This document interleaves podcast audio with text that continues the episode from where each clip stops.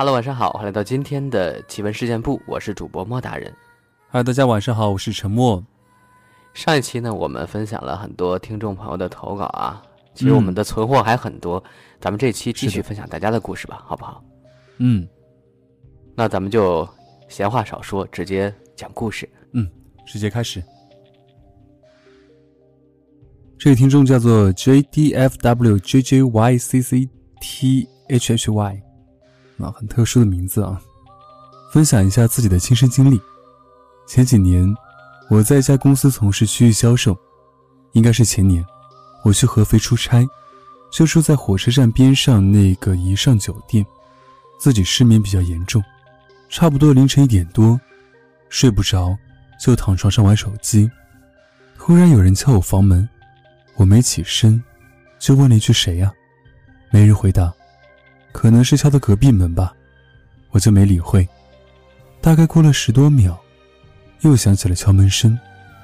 当我大声问谁的时候，敲门声戛然而止。于是我起身，包着浴巾去看一看。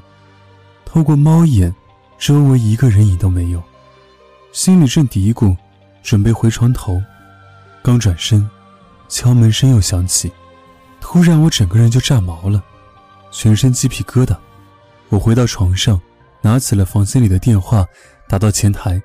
我问是不是客房人员来敲过房门，前台说这个点服务员都下班了。我说能不能帮我查看一下监控，前台说好的，稍后回复，就挂了电话。此时我的心里就不太平静了，于是我就拿起遥控机，准备打开电视听电视音吧。打开的刹那，电视机发出滋滋滋的声音。画面全是雪花，心里骂着什么破宾馆。关了电视，继续看手机。玩了一会儿，眼睛有点酸，就关了房灯，只开了小夜灯，眯着，眯着，快要睡着了。突然，我的行李箱发出了刺耳的、类似震动的声音。我心里骂着：“晚上真是见鬼了，什么鬼东西！”此时只能靠大声的骂才能给自己壮胆了。打开行李箱，原来是我的飞利浦电动牙刷莫名其妙自动开机了。因为深夜真的很安静，一点声音都感觉是被放大十倍。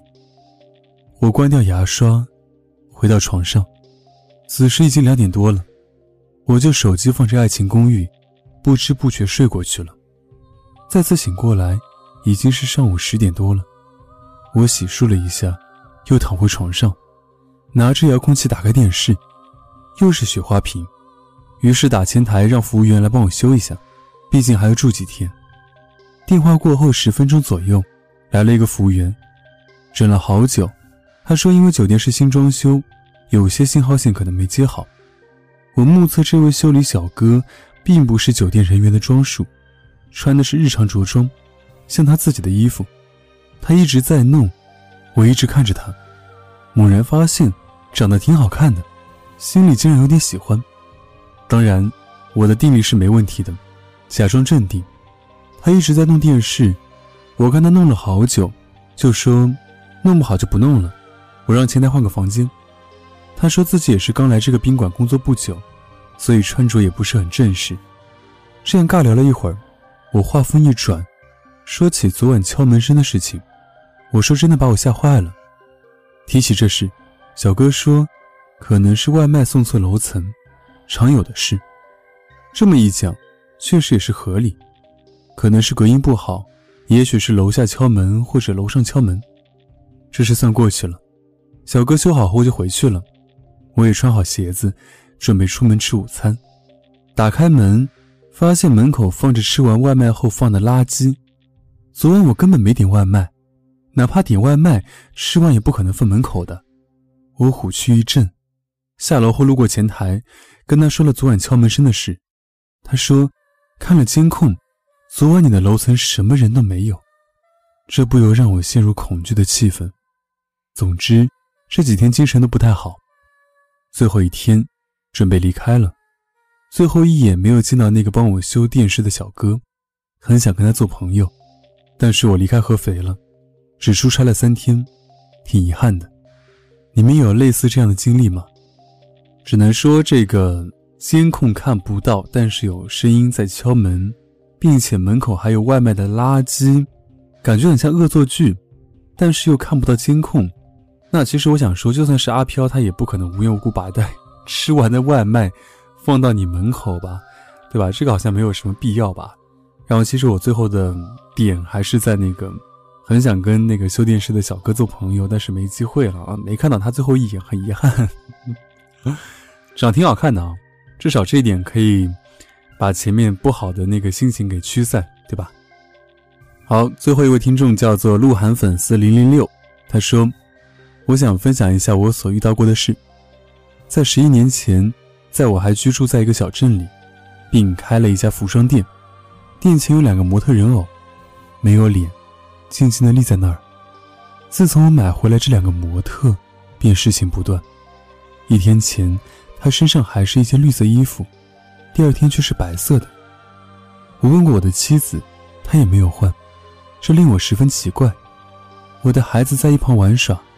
他玩汽车，不小心把汽车滑到模特边，捡起汽车抬头一看，就看到模特在诡异的笑。我的孩子吓坏了，跑着一把抱住我，哭喊到：“那个人我在笑。”我和妻子都震惊了，安慰他说：“别怕，一定是你看错了。”看着他沉沉睡去，夜里模模糊糊中，我听见了敲门声，随着就是开门的声音。我眼睛微微张开，却看见两个模特走了过来，嘻嘻的对我笑。我一点睡意也没有了，我不敢声张，悄悄的看着。只见那两个模特手指的缝隙间插着一根绳子，朝我走过来。我也不敢再装了，一把把他们推开，拿起晒衣棍就往他们身上打，分成一块块。又不知如何来的睡意，我又睡着了。醒来时。我以为是个梦，却看见地上一片狼藉，十分害怕，就赶紧把他们拿去烧了。这也怪，他们一烧，店里人气也旺了，一家人和和睦睦。但这件事，依旧成了我的恶魔。啊，这个听众写的这个投稿，特别像那种就是简短的鬼故事啊。如果这是你的亲身经历的话，有点恐怖。就是我觉得模特它本身就是一个很恐怖的一个东西啊。谁知道商场里面关了灯，晚上一个人都没有的时候，模特会不会在里面动？这是我很小的时候就会有这样的想法，不知道为什么，就是感觉它是一个人形的东西，但是它却不是人。当人们不在的时候，它会不会有自己的思想？会不会有自己的行动呢？好，听完沉默分享的这个故事之后呢，我们再来分享一个网友他分享的自己的经历。他叫做广深县 C R H 一。我只说自己的故事，真人真事儿，完完全全的亲身经历。我记得读高四时，家里暂时在彩田路那边租房，由于市中心房租实在太贵了，打算一年后搬走。我们刚搬进去的时候，我注意到那时住的地方离中银大厦很近，如果你住在那栋楼的高层。从阳台上可以看见那几座暗红色的尖塔型大楼。不管白天晚上，由于它奇怪的暗红色，显得特别扎眼。而关于这栋楼的故事，我相信我们奇闻事件部的听众朋友们并不陌生。前几期的节目中，我们刚刚分享过这个红房子的故事。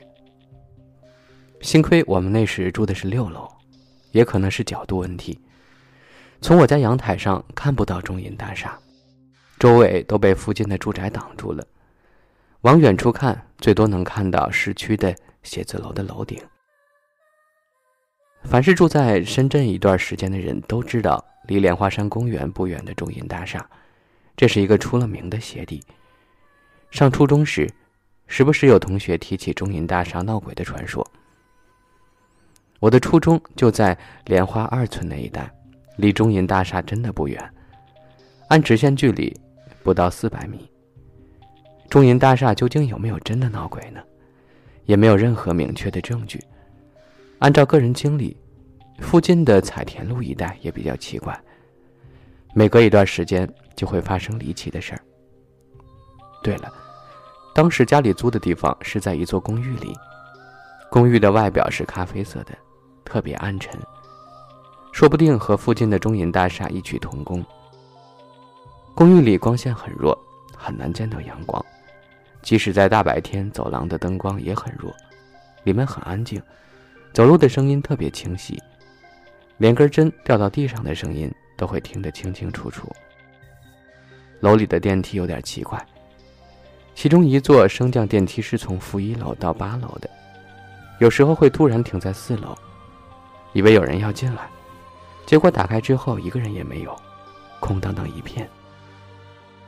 有时候电梯的门开了合不上，好一会儿门还是开着的，一般会认为电梯突然出故障了。但离奇的是，过了一会儿电梯又自动合上了。高四时复习任务繁重。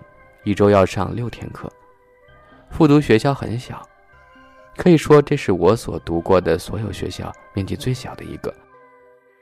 那么小的学校，活生生的塞下一千五百多人，有可能还不止呢。在一大群人里，压抑的喘不过气来。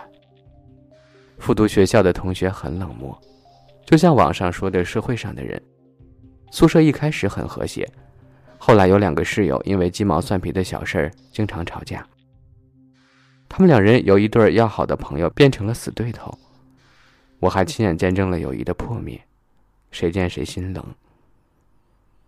更何况这样的事儿还发生在本来就压抑的高四学校，我见况不妙，加上自己本身讨厌身边有人争执不断，自己运气较差。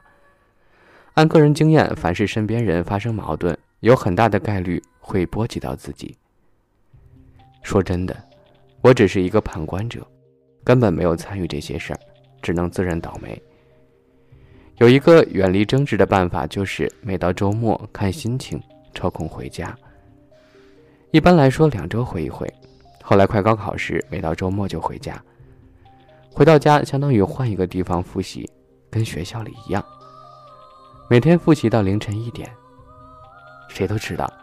闹鬼这种事儿经常发生在深夜里的，夜深人静的时候。虽然我不太相信世上有鬼，可我的防御心很强。每到晚上十二点后，在家里时不时就听到奇奇怪怪的按门铃的声音。有时候听到有人在走廊走路。隔壁的隔壁有人养狗的，他们家养的那条狗就特别爱冲着门口狂叫。要知道。狗是能看到好朋友的，也能感觉到好朋友的存在。正常来说，没有人会在晚上十二点之后按门铃，除了保安，还有谁会外出呢？所以我住在那边时，晚上都不太敢关灯，常常熬夜，很难睡好觉。即使睡着了，也可能会半夜醒来。有一天和往常一样回到家，我复习累了，拿起手机。借着家里不稳定的 WiFi，无意中搜了一下中银大厦。那些所谓的闹鬼事件，在我看来一点也不恐怖，可能是类似的灵异事件听得太多了，麻木了。我从房间阳台往外看，外面被其他楼挡住了，看不到中银大厦，只能看到高楼上刺眼的霓虹灯。对了，楼下还有个小型的购物广场，从一楼到三楼，一共三层。我们家搬到那边的一个月后开始营业，结果远远没有想象中那么热闹，一片冷冷清清，空荡荡的，没多少人。果然没几个月，不少商店关门了，只剩一家门口的奶茶店还比较火。那家店的奶茶味道还不错，甩了大部分奶茶几条街。奇怪的是，这里靠近市中心，附近的万家百货生意火爆，而这个购物广场。很多东西也不差，却偏偏冷冷清清的。我可能说的有点跑题了。当时我住的地方也不是中银花园，就在中银大厦附近，也算是受到影响吧。这可以是我住在中银大厦附近的一些经历。